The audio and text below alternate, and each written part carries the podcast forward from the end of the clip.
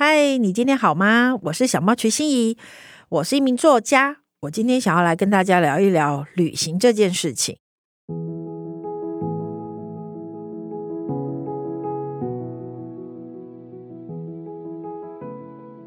很多人不知道，其实我年轻的时候啊，曾经是一周刊国际旅游组的记者。我常常都笑自己是在一周刊出道，可是因为那时候我很年轻，很年轻，我大概才二十几岁，是一个菜鸟。其实那时候我非常的害怕跟担心，因为我接下这份工作的时候，在此之前我只有考完联考，我妈带我去韩国旅行，然后还有我跟我妈妈去过马来西亚，跟我阿姨去过杭州。在我的同组的同事里面，我是旅游经验最少的。我没有留学的经验，我也没有自助旅行的经验。但是当这份这么珍贵的工作来到我面前的时候，我只能小心翼翼地伸出双手接下它。大家可能会羡慕旅游记者，好像你可以去很多地方玩耍，看起来是没错。我们的工作就是去很多的地方，然后我的主管也有叮咛我。你自己要玩得很开心，读者才会很开心。如果你玩得不开心，你的读者都会知道。我觉得这是正确的。可是旅游记者的另外一面是，国际旅游的出差，并不是去旅游，是去出差，要读非常多的资料。而且大家可以想象，二十几年前，网络超级不发达，没有手机，也没有什么 GPS 导航，根本都没有。我们那时候都是看地图。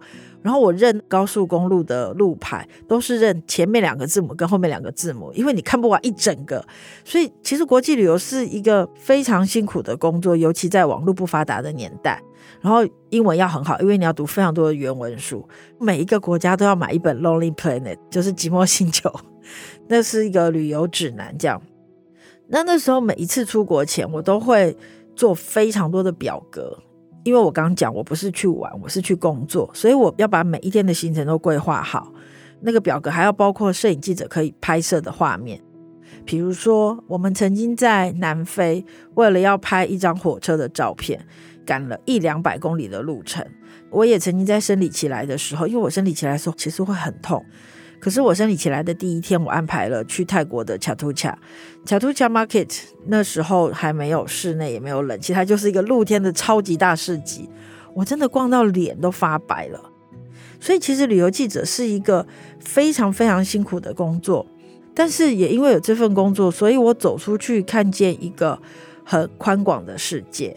就像我从来没有潜水，可是我们去大溪地的时候，他们有教练一对一的指导，所以我背着气瓶潜水，跟鲨鱼一起游泳，看到海里面好多好多的鱼。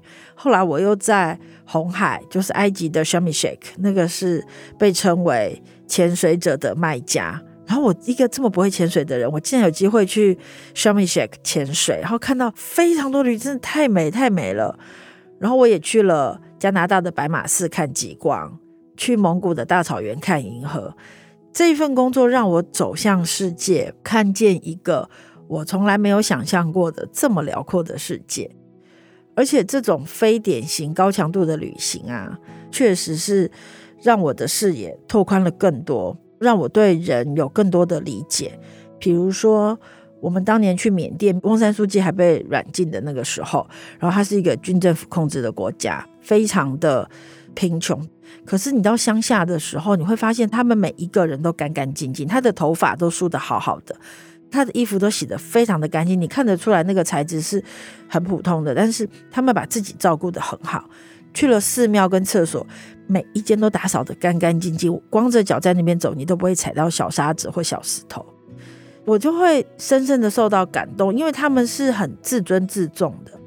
我觉得旅行不是只是让我们看见这个世界。更重要的是，它让我们看见不同国家的人、不同处境的人，他们怎么样生活。所以我在很年轻的时候有一个这么美好的机会，去了二十几个国家，我每个月都飞来飞去。但是它其实也是一个很消耗的工作，因为我的衣橱从来不用换季，因为我不太确定我下个月会在哪里。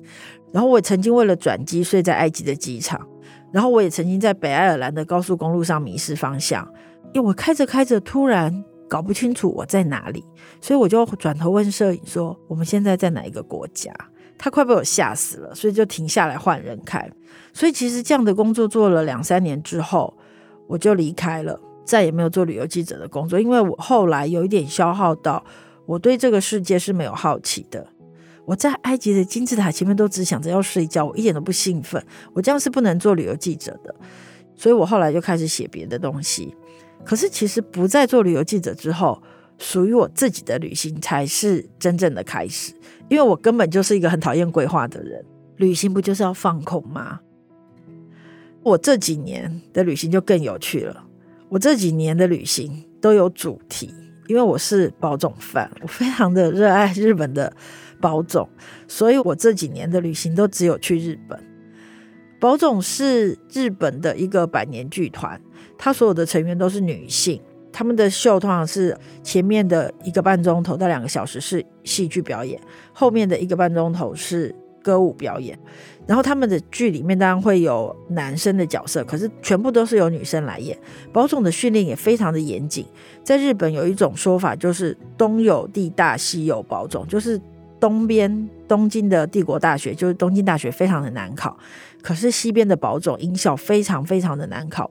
宝冢剧团他们自己有一个音乐学校跟两个剧场，一个就是在大阪宝冢市的宝冢剧场，一个就是在东京帝国饭店旁边的宝冢剧场。这两个剧场都比台湾的国家戏剧院还大。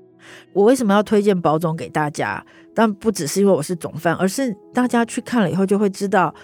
他们对舞台的要求跟严谨是超乎我们想象的。比如说，我最近一次去日本，我就连看三场宝塚，大家都说：“天哪，你是看不同的组，然后不同的剧码吗？”我就说：“没有啊，就是同样的人演同一个剧，我看了三场。”可是你们知道最厉害的是，我虽然连看三场，可是每一场那个首席的演出都是那么的具有张力，他每一场的表演都这么的精准，这么的完美。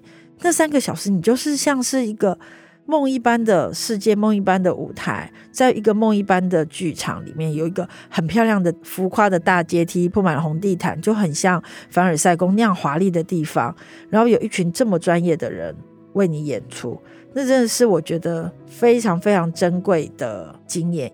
所以，身为总饭的我，必须推荐宝总的行程给大家，希望大家可以去日本玩，然后看一下宝总，你们一定会喜欢的。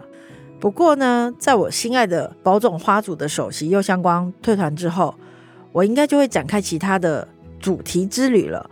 我其实是一个非常非常爱吃的人，所以我一直希望可以去意大利吃吃喝喝。我去意大利没有想要看教堂什么的，我就是想要去吃吃吃吃吃。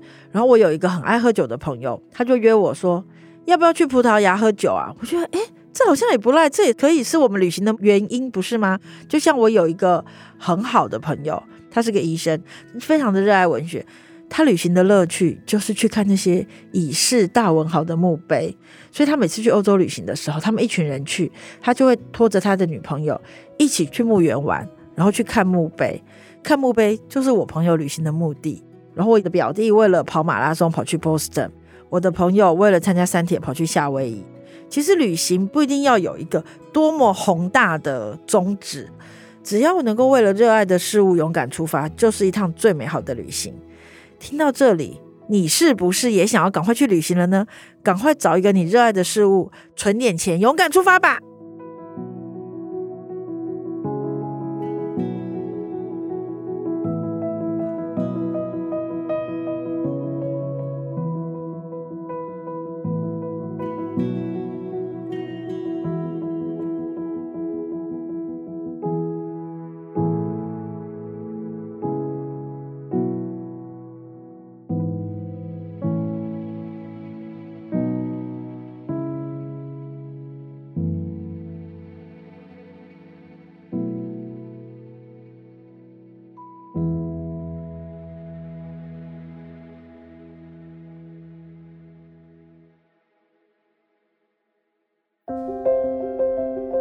想听爱听，就在静好听。